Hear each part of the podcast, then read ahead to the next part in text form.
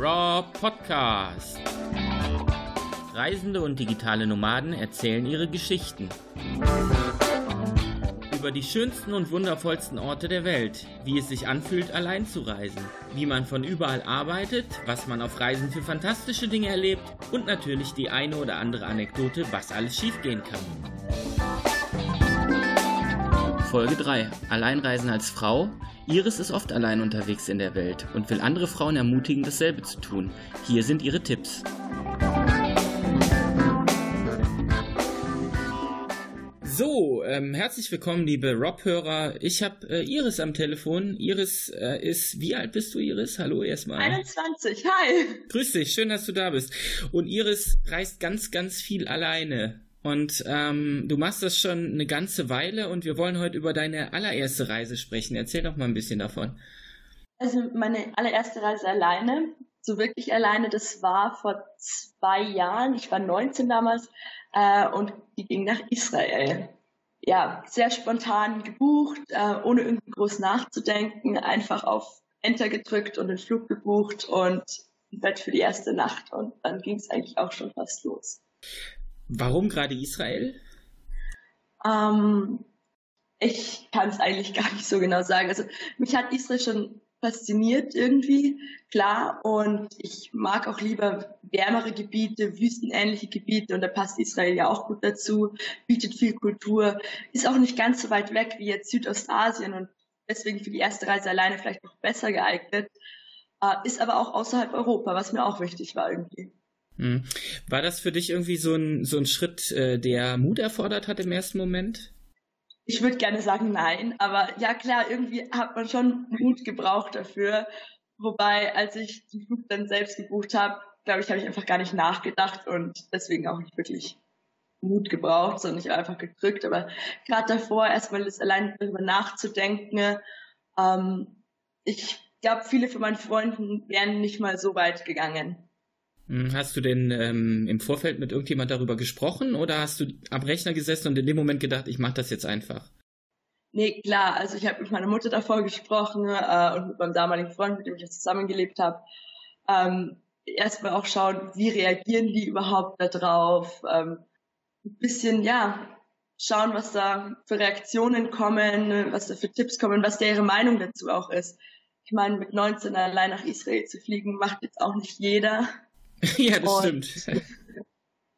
ähm, da halt auch einfach mal ein bisschen schauen und, ja, gibt es irgendwelche Termine, wie ist es dann mit dem Geld, falls mir das Geld ausgehen sollte. Als Student hat man jetzt auch nicht wirklich ein großes Budget durchgehend zur Verfügung und solche Sachen mussten dann natürlich auch besprochen werden. Hm. Wie viel Zeit äh, lag denn zwischen der Buchung der Reise, bis du dann losgeflogen bist? Ein, zwei Wochen. Ein, also zwei es war Wochen. sehr spontan. Ja, und ähm, du hattest ja von Israel nicht wirklich viel Ahnung. Wie hast du dich in den ein, zwei Wochen vorbereitet auf die Reise? Ähm, ich habe natürlich viele Artikel auf anderen Blogs durchgelesen, was heißt viele, so viele gab es da gar nicht.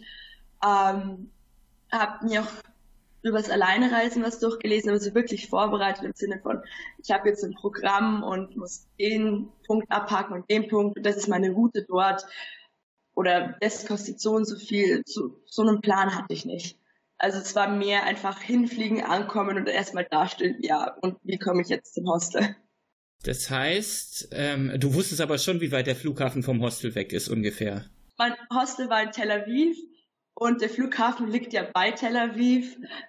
Das wusste ich natürlich schon, aber ich bin zum Beispiel an einem Samstag gelandet und mir war auch nicht klar, dass Samstag, am Samstag in Israel so komplett alles stillsteht und nicht mal Züge wirklich regelmäßig fahren. Und ja, dann stand ich auch erst mit am Flughafen, bin deutlich früher aus dem Flughafen rausgekommen als erwartet. Ich dachte, dass die Sicherheitskontrollen länger dauern und stand dann irgendwann mitten in der Nacht da, das Bett im Hostel erst für die nächste Nacht gebucht und noch nicht für die eine und ja, schauen, was auf uns zukommt. Und ja, ähm, ja, ich meine, Tel Aviv ist ja eine Kleinstadt, ne? Da kommt man ja schnell von A nach B. Äh, wie, wie bist du denn dann zum Hostel gekommen? Ähm, ich habe zwei Jungs getroffen, die auch in meinem Flugzeug saßen und die standen auch so ein bisschen ratlos da und wir haben uns dann zusammen ein Taxi geteilt in die Stadt rein Und die hatten den gleichen, ja, Fehler war es nicht wirklich, aber äh, die haben auch nicht das Bett gleich für die Nacht gebucht, sondern erst für die Nacht drauf. Und dann haben wir das Zeug ins Hostel gestellt und sind erstmal noch zusammen feiern gegangen und am Vormittag dann ins Hostel, wo wir dann endlich einchecken konnten. Ne? Und ja, also es hat sich super gefunden, ne? war überhaupt kein Problem. Ist das, also weil, weil die, ähm, das, das klingt so unkompliziert in dem Moment, wo du da warst. Ist da dieser Stress von dir abgefallen? Dieses, ähm, äh, was, was habe ich zu erwarten? Was kommt auf mich zu? War das, war das besser in dem Moment für dich? Ähm, also ich habe generell nie so wirklich Vorstellungen, was mich erwartet. Und ich stelle mir da auch nicht so viele Fragen oder mache mir viele Gedanken drüber. Ich lasse es eher immer alles auf mich zukommen. Aber nö, in dem, in dem Moment hatte ich eigentlich keinen Stress. Es war eher so, ja, mal schauen, was jetzt kommt. Irgendwie findet sich immer einen Weg. Notfalls zahlt man halt eben ein bisschen mehr, um mit einem teureren Taxi alleine in die Stadt zu fahren. Oder man wartet am Flughafen. Oder wie gesagt, es findet sich eigentlich immer irgendwie einen Weg.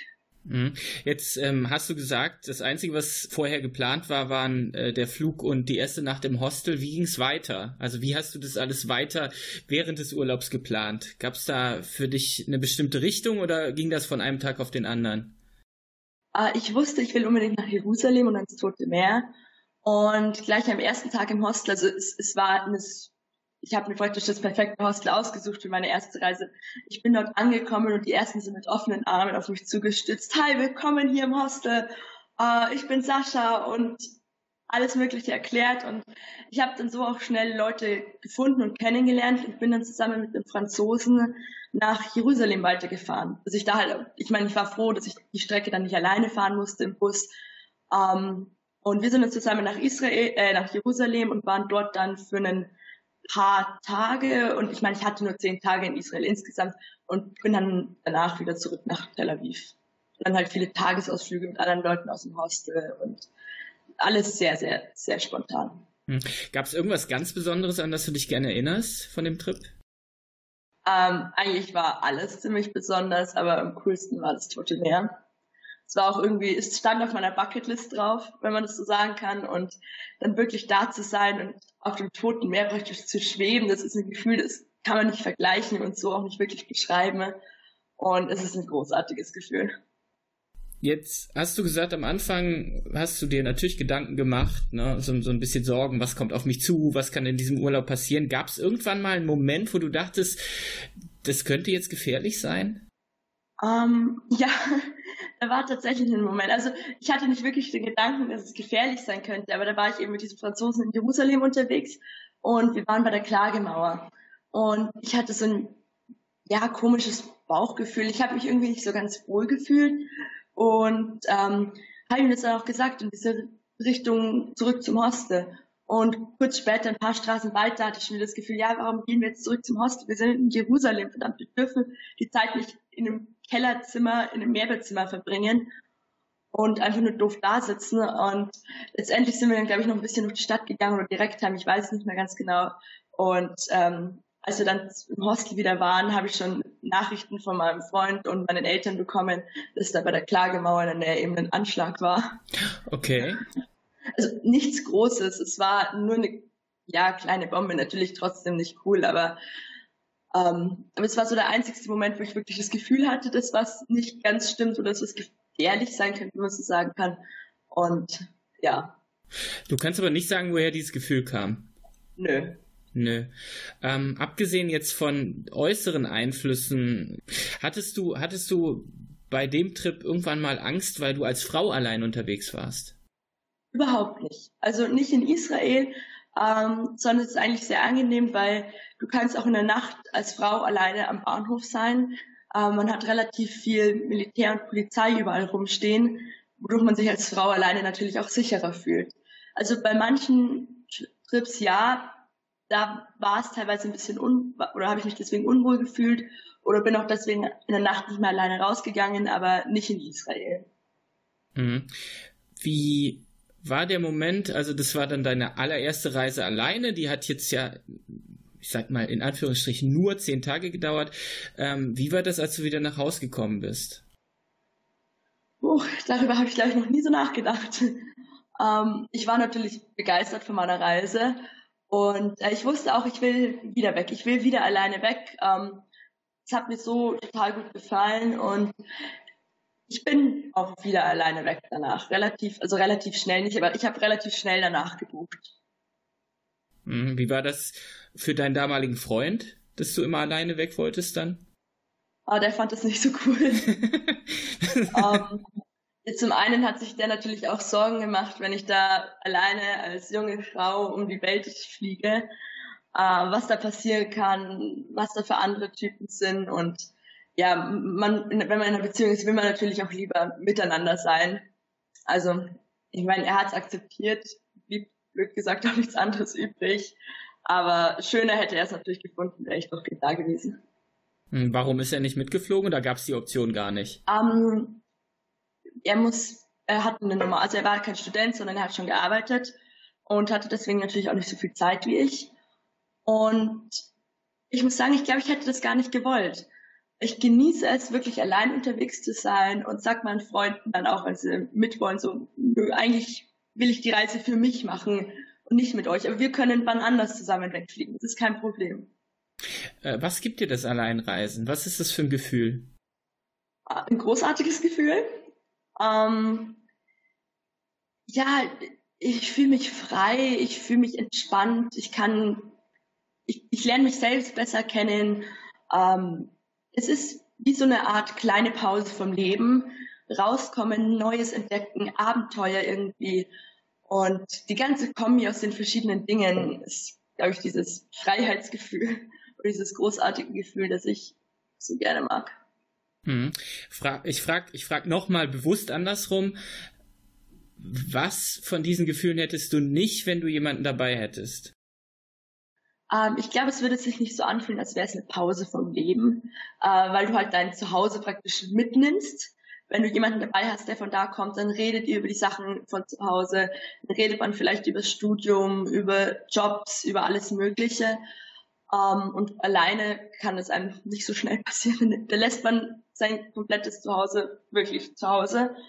Ähm, man ist nicht so spontan wenn man mit jemand anderen reist. So kann ich machen, was ich will, wann ich will, wie ich will und muss mich an niemanden richten, sondern mache wirklich nur das, was mir gefällt.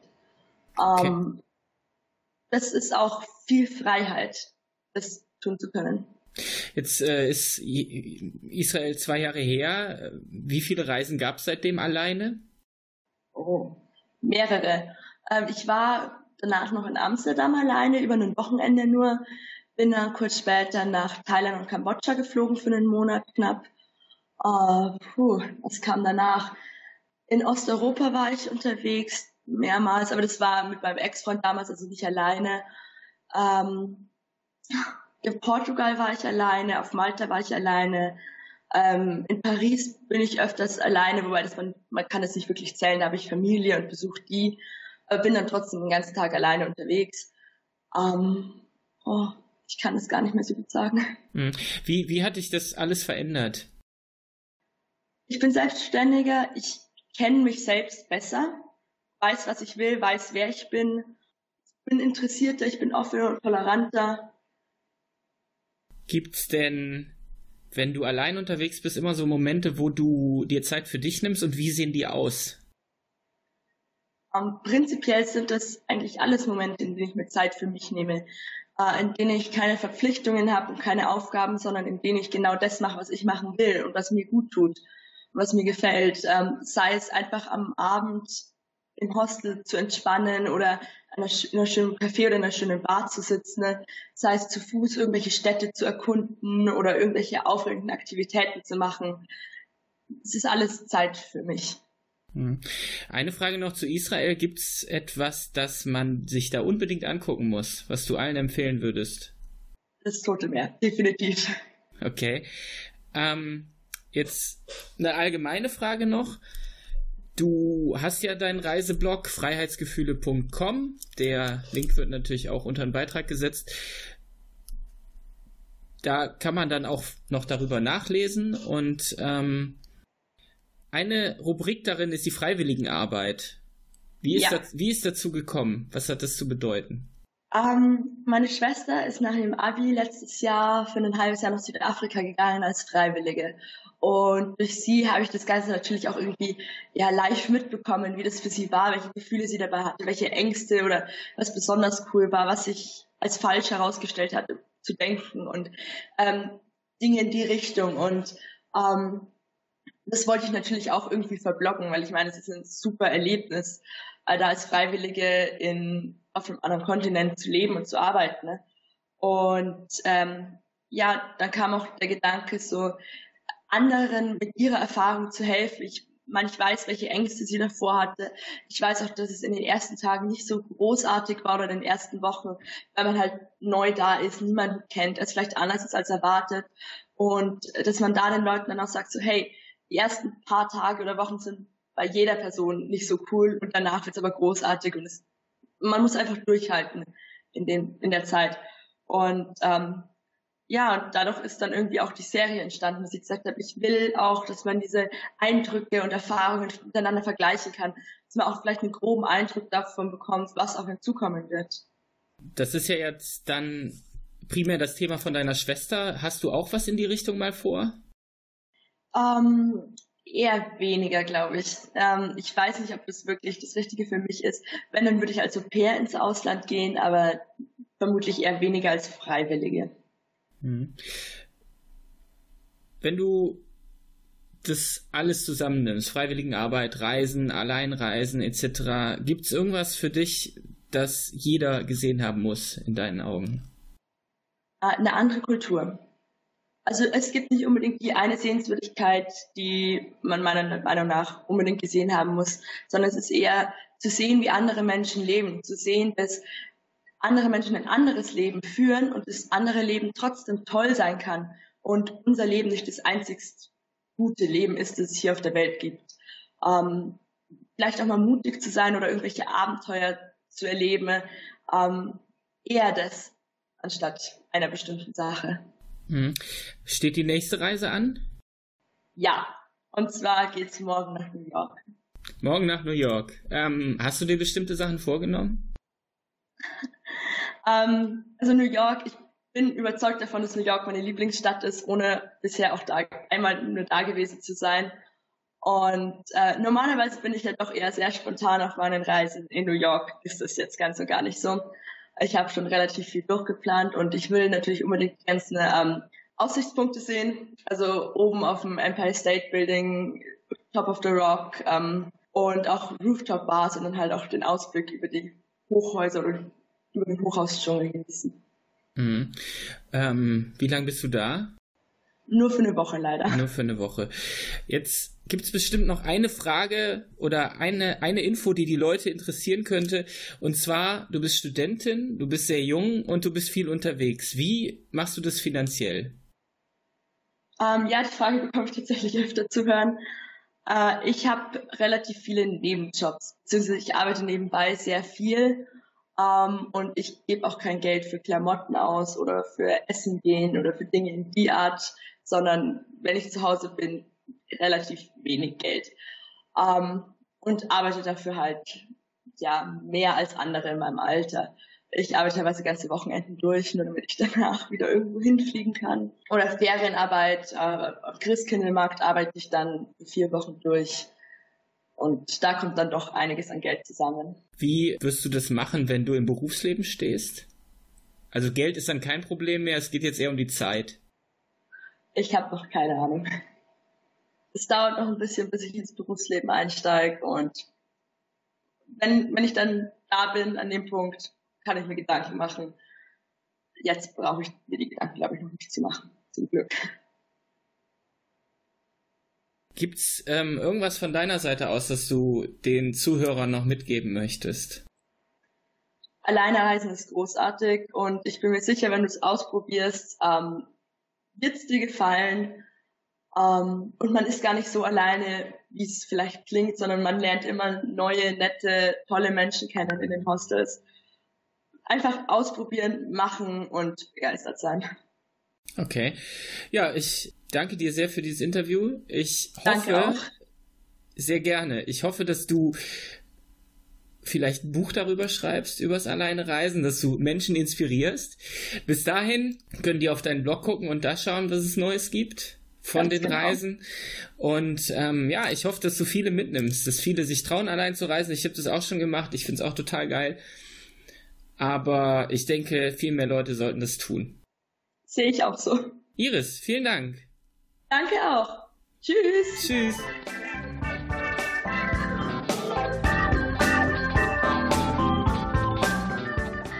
Der Raw Podcast. Danke, dass ihr dabei wart. Mehr spannende, packende und emotionale Geschichten, Tipps und Tricks von Reisenden und digitalen Nomaden gibt es schon bald in der nächsten Folge. Ich freue mich auf euch.